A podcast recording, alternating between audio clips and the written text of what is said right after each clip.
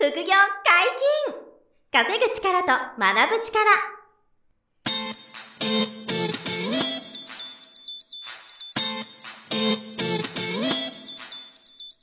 この番組は稼げるようになりたいを叶える副業アカデミーの提供でお送りいたします。副業アカデミーはあなたが副業で稼げる状態になることにコミットしたスクール。初級コースから上級コースまでさまざまなジャンルの副業ノウハウを学んでいただけます詳しくは副業アカデミーで検索くださいこんにちは、小林正宏です。山本博史です。よろしくお願いします。よろしくお願いします。本日も二人でお届けしますが、何のお話でしょうか、コミュニケーションをするときのはい人間のはい4つのタイプ四つ。っていう話を今日はしていて、はい。まああの、サブタイトルで4つのタイプ別におすすめの副業とは？おっていうのもちょっとね、なるほど。副業に関するはいチャンネルということで、はいそのお話もしたいなと思ってて。まあ、コミュニケーションの仕方っていうのは、その自分なりに得意な方法、苦手な方法って皆さん持ってると思います。もうかなり個人差ありますよね。そこから副業に結びつけられる。結びつけられるかという。あなるほどあの、強引にじゃないんで。ただまあ、あの、絶対そうとは言わないんですけど、ただこういうのが向いてるんじゃないかっていう傾向は参考にしてもらいたいなということで聞いてほしいんですけど、あの、頭の中で皆さん、あの、マトリックスというか4つのその、まあ、縦軸、横軸を十字にしていただいて、はい。あの、4つのこのマトリックスですか、うんをイメージしてもらって聞いてほしいんですよ。はい。で、えっ、と、横軸うにん、感情が表に出やすい、出にくいをもう、なるほど、なるほど。右と左にしてほしいんですよ。はいは感情が表に出やすい、出にくいね。情熱的なのか、クールなのか。そうそうそう、そうはいです。が横軸、左軸ね。で、縦ははい何かっていうと、自己主張が強いか弱いかうーん、なるほどって。いうのを縦軸に考えてもらいたいんですよね。はいまあ、上が高い、そう、下が低いと。だ協調性が高い人は下の方に。下の方に行く。そういうことです。はい。で、あの、自己主張が強い人は上の方に行く。はいという感じで縦軸、横軸ですと。で、えっと、じゃあちょっと順番に説明していくんですけど、はいえっと、感情が表に出にくくて、うん。で、自己主張が強いうん。タイプ。これ一応イメージしてもらうと左上に当てはまるんですね。はい感情が表に出にくくて、えー自己主張が強いタイプ。うんこれ、タイプの名前としては、あの、コントローラータイプっていう。名前なんですけど、はいどういう特徴があるかっていうと、えー自己主張が強いんで、行動的なんですよね。はいはいはい。で、えっと、ただ感情が表に出ないから、うん。えー行動的で、えっと、自分の信念もあるんだけど、コツコツと、はいはいはいなんていうの、不言実行でやっていくみたいな、うん。その物事をコツコツ進めることを好むタイプ。はいはい。これをね、コントローラータイプって言うんですよね。コントローラータイプ。はい、コントローラー。まあ、コミュニケーションする人間のタイプで言うと、うん4つに分類される中の1つがコントローラータイプ。はいまあこの後4つ名前が出てくるんですよ。はいで、このコントローラータイプの人っていうのは、あの、まあ、もう一度言うと行動的で、自分が思った通りに、その物事を進めることを好むっていうタイプなんですよね。はい。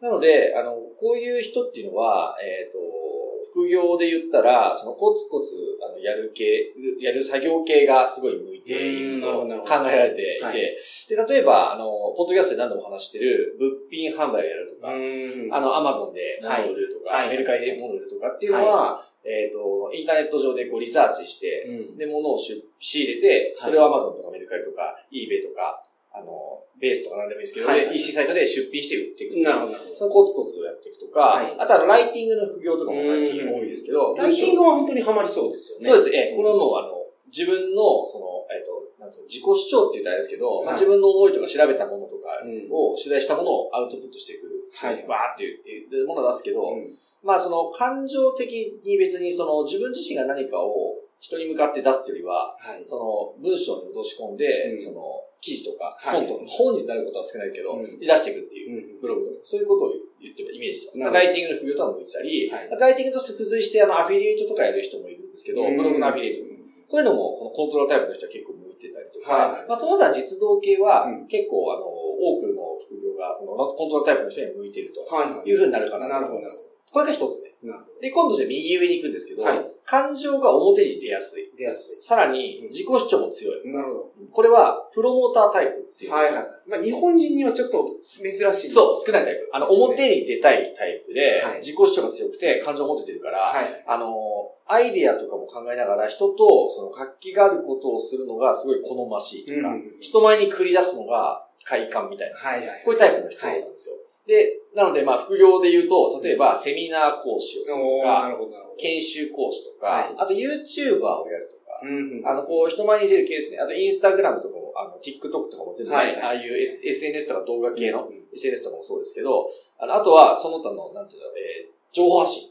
全般。はい、あのまあ、メルマガやるとか、まあ、最近だと公式 LINE とか、LINE で発信するとか。なるほど。だから自分のファンをつけるようなメディアを作ったりとか。うん、あ、そうそうそう。そういうことです。そういう情報発信がすごく向いて、はい、あの、まあ、ファンの人が増えてきて、うん、で、その人が出すコンテンツがすごく売れるみたいな。はいはい、こういうのが、そのプロモータータイプの人には非常に向いている。なるほど。で、山本おっしゃる通りで、はい、ちょっと日本人に、うん、あの、基本少なめ。はいはい、だと思うんですよね。ど、ただ勇気を持ってやってる人たちは、あの、うまくいけばすごいマネタイズができて、はい、あの、原価がかかりにくいんですよね。うんうん、その、人前で話す副業とか、情報発信のビジネスって、やっぱり原価率が低いから、ほとんど利益、うん、ほとんど利益だから。確かにその固定費も関わるところ少なそうないんですよ。だから僕みたいな、後で話すんですけど、自分がなんかのやってる副業をセミナーとかで話し始めたのが2014年なんですけど、はい、やっぱりその1回のセミナーで300万とか、はい、売り上がったんですよ。初めてのセミナーで。それで原価って会場代が5万とか。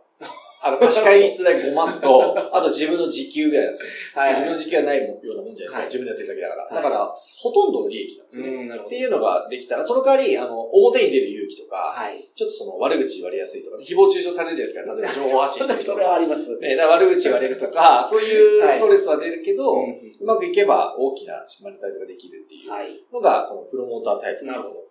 で、今度、えっ、と、右下なんですけど、えっと、感情表出るんだけど、はい、自己主張は弱めっていう、はいはい、このパターンもあって、はいはい、で、感情が表に出出てるけど、自己主張は弱い人っていうのは、サポータータイプっていうふうに言われてて、あのいわゆる支える系の人なんですけど、はいはい、他人を援助することを好んだり、協力関係を好むっていうタイプなんですね。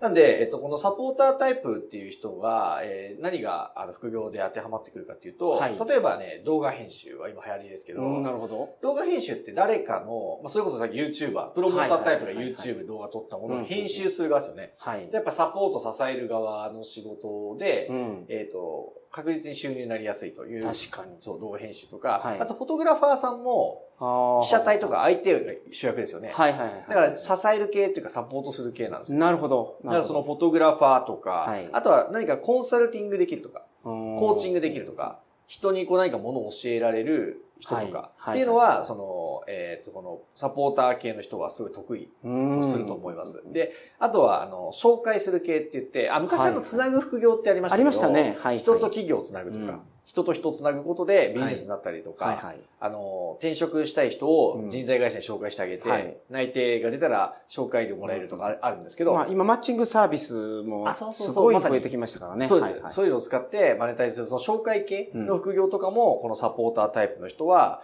あの、非常に向いているんじゃないかということで。なるほど。なるほど。で、最後の一個。まあもう消去法なんですけど、はい、えっ、ー、と、えー、感情が表に出ない。しかも自己主張も弱い。うん、左下にいるんですけど、はい、この人たちはアナライザーって言って、分析タイプ。分析をするんですか。このアナライザーのタイプの人は、はい、えっ、ー、と、総じて投資系が得意なんですうん、なるほど。あの、分析とか、はい、勉強が好きだから、その株式投資とか、うん、FX とか、まあ最近うちもやってるあの CFD っていう、はい、まあ FX も CFD の一つですけど、はい、CFD のトレードとか、あとは不動産大家さん、不動産投資とか、あと簡単なところで投資信託とか、はい、この辺はあの、なんていうんですかね、自分で分析して、うん、えー、例えば株とか FX だったら上がると思ったら買うとか、はい、下がると思ったら空売り入れるとか、うん、なるほど。あの、物件不動産だったら、その立地とか、人口、駅の乗降者数調べてとか、家賃相場、あの、ライバルの間取りがどうだとか、あの、リスク、地震がどうだとか、そういうのを調べた上で、この物件だったら負けないだろうっていうんで、ちょっとリスク取っても不動産買っていくとか、まあ、投資信託の場合はもう何千っていう商品の中から、こう調べて、いいと思ったものを仕込んだらもう何もやることないんですけど。そうですね。まあ、でもこういう、あの、分析するタイプっていうのは、その、なんていうんですかね、誰にも何も言わないし、うん、えっ、ー、と、自己主張しなくても平気なタイプで、はい、その仕込,、仕込むことができるんですね。だから投資系がすごく向いてる傾向があると。なるほど。いうこのコントローラーと、プロモーターと、サポーターと、アナライザーっていう。コミュニケーションするときのタイプって、この4つにあの分かれてると、はいはいまあ、いう、まあ、一説があるというかよく言われるんですよ。はい。で、この4つの、えー、最しての、あの、向いてる副業を今簡単に説明したんですけど、うん、あの、一つあ、二つあって、あの、これ、参考にしてほしいのがね。一つは、まずご自分が、どのタイプかなって思ってほしいんですよ。その感情が表出やすい、出にくい。あと自己主張が強い弱い。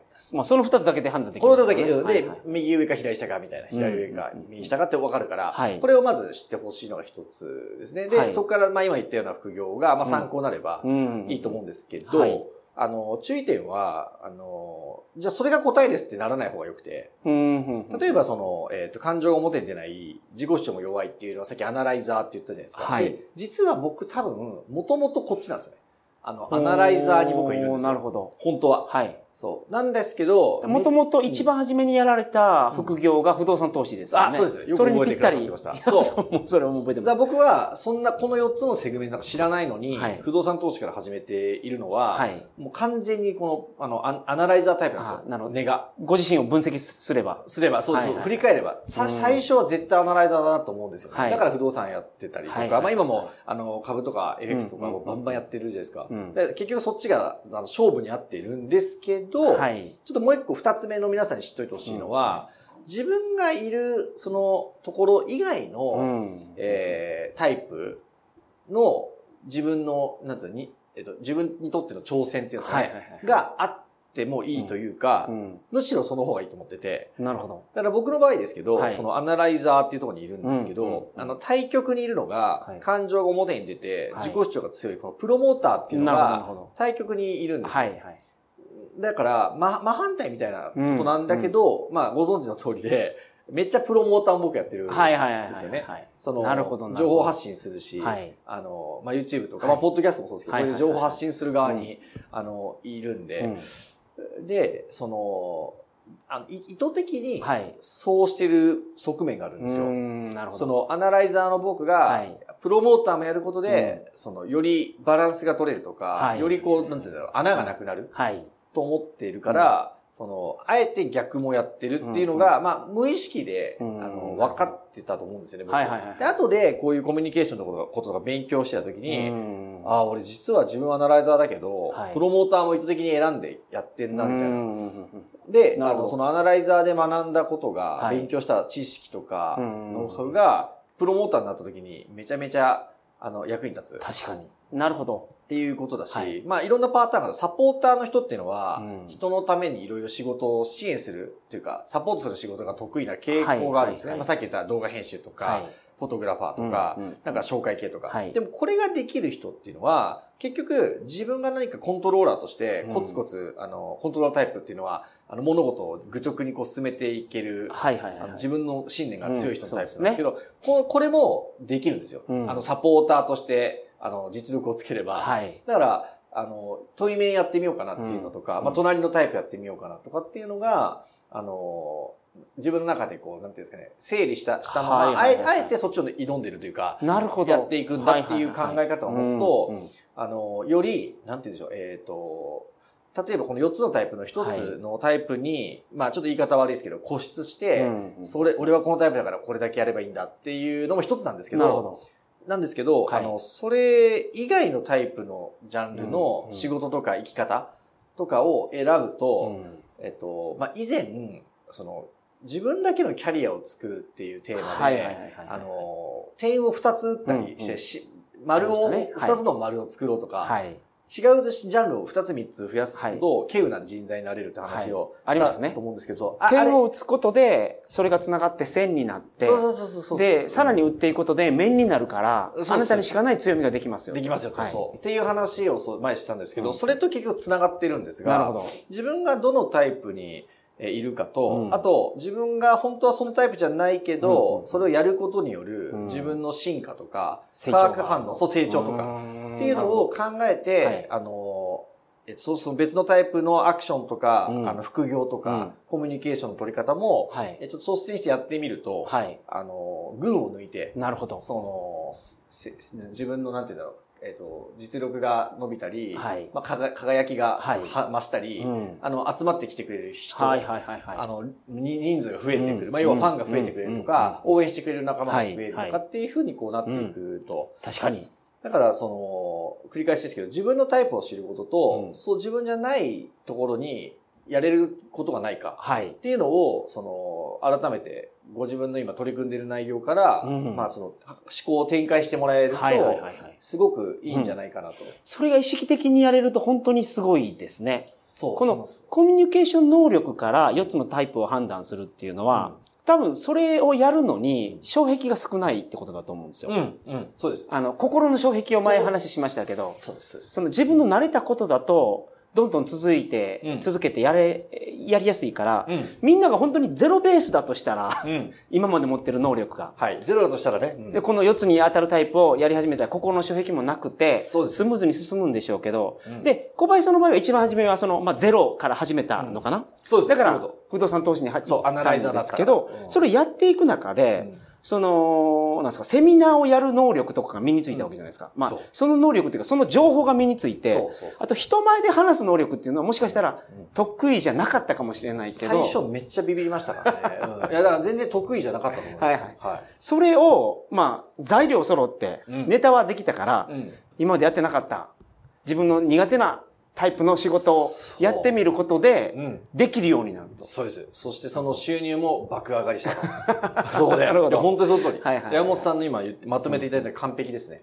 なので、あの、それを僕の場合は狙ってなかったんですよね。その、なんか無自覚に、そうなってったんですよね。まあその、教えれることが増えてきて、小林さんの場合はもう、なんか再現性があるテクニックになったから人に教えたいってなって。そうなんですよ、そうなんですよ。30前後で、副業でだいぶ人生変わってきた時に、はい、これ他の人もできるし、はい、全員日本人やった方がいいよな、副業って思った時に、はい、そうあの教える側とか伝える側に関心が持って、その時にこのプロモーター的なコミュニケーションのその世界に、ちょっと僕のあの、あの頭が無意識にそっち向いたんですよね。なるほど、なるほど。で、結果アナライザーと全く対面の、その、プロモーターっていう動き方をしていくんですけど、結果、後でそれを答え合わせみたいに、そのコミュニケーションを勉強したら、ああ、これ対対対面にあるものをやってたんだなと思って。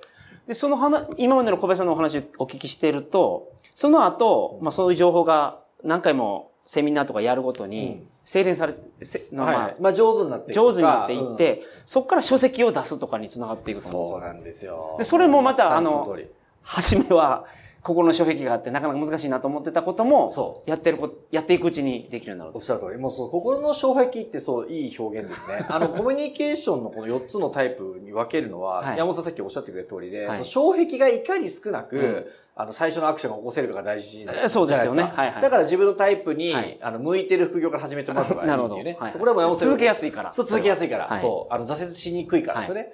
で、その後にその別の領域に行こうとすると、おっしゃる通りで障壁があるんだけど、ちょっと自分の専門分野とか得意分野で実力とか自信とか、知識を身につけた自分なら、その障壁が乗り越えられるようになっていて、なるほど、なるほど。その垣根を越えた先には、実は2つの領域とか3つの領域を持っている人が少なくなってくるんで、だから、すごく突出したあの人材になったり、すげえって思ってもらえたりとか、この人話聞いてみたいってなったりっていうふうになっていったり、スカウトが来たり。確かに、この順番が一番うまくいきそうな気がしますね。そう、だから、あの、初めにだからもう話下手の人が、セミナーからやるってなったら、いきなりあの、プロモーターから頑張りますみたいな、死にますよね。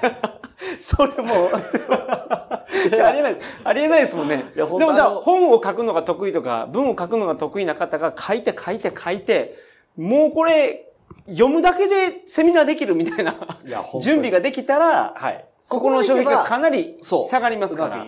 まあ、それでも、初めはドキドキして緊張して、とかはあるでしょうけど。もそれでもありますけどね。でもやっちゃえば、はい、ある程度実力とか、自分得意分野がある人は、はい、あの、そう伝える側をやるときの場合は大丈夫ですね。一、はいはい、回もう登壇しちゃったり男女上がれば、うん、自分の分かってることだと、もう、なんて楽しくなっちゃうんですよね。なんか丸暗記したものを話さなきゃとか、セリフ喋んなきゃとかは緊張するんですよね。はい、自信がないから。うん、小林さんの場合は、その学生時代の時に、うん、その人前でギターを演奏したりとかは、はいはいはい、あそれはちょっと影響あるかもしれないね。あの、バンドの演奏も、はい、あ、でもそうだな。確かに。でももともとはですよ。もともとは僕アコースティックギターを一人で、ひたすらつまびきたくて、始めたんですよ。だからやっぱアナライザー的な、なるほど。誰にも見せたくなかったんですよ、最初。はいはい山崎正義さんっていう人の曲を、全部弾けるようになりたくて。はい、で、一人で部屋で練習してたんですけど、実力がついてきたんですよね。はいはい、そしたら大学のサークル入ったら、その、え、山崎正義の曲全部弾けるのすごいっすね、みたいになって、ってきて、はいはい、これでライブでややるようになった。あなるほど、なるほど。だから、はい、結局そこもですね、あの、アナライザー的なそうところから始めて、後からライブ出てるんですね。なるほど。でもライブ出たらやっぱり、練習してきたテクニックがあるから、ちょっと緊張しても、あの、いや、弾けるんですよ、ちゃんと。はいはいはい。だから、あの、楽しくなるんですよね、プロモーター的なライブが。で、それで言うと、本当人前で出ることを目標にやり始める方いらっしゃいますもんね。今、普通でも、そっちが多いかもしれないですね。うん、人前でこうね、演出してかっこいいとこ見せたいみたいな気持ちがね、強い人もいると思うから、いきなりプロモータータイプの人ももちろんいる,、い、るわけですよ。でも音楽やる人もやっぱりサポータータイプ、コントロータイプっていますから、ね、面白いですよね。あの、ベーシストとかは、おそらくサポータータイプが多い、なるほど、なるほど。あの、感情の、その、あ、これ人、あの、自分の以外の、まあ、メインボーカルとかギタリストのために、はい、まあ、ドラマーもそうかもしれないですけど、はい、支える系ですもんね、うんうん。そういうのをこう選ぶ人も必ずいてね、面白いですよね。だからね、はいはいはい、どのジャンルでもそう言ってこう分けられるかもしれないですね。うんうん、こうやって話してると。なるほど。でも自分がどのタイプが近いかはやっぱりね、把握しとくと、はい、あの、あの、いいですし、まあ、繰り返しですけど、そこから別の領域にやがて、こう、垣根を超えて、障壁を超えていくっていうことができるほど、すごく価値ある、あの、人材だったり、魅力ある人間になっていけると。確かに。いうことなんですよ。そこはぜひ皆さん参考にしていただければと思います。はいはいはい、自分はコミュニケーションするときにどのタイプかはすぐ判断できると思いますから、うん、えっ、と、そこに当てはまる副業をまずは見ていただいて、はい、こういうことをするのかと。そういうことです。いうのを見ていただいて、できることから始めていただければ、はい、あなたの副業の道が、はい。始まるかもしれない。始まると思うんで、はい。はい。ぜひ参考にしてほしいと思います。はい、本日もありがとうございました。はい、副業解禁稼ぐ力と学ぶ力、そろそろお別れのお時間です。お相手は、小林正宏と山本博でした。さよなら。さよなら。この番組では皆様からのご質問を大募集しております。副業に関する疑問、質問など、副業アカデミーウェブサイト、ポッドキャストページ内のメールフォームよりお送りくださいませ。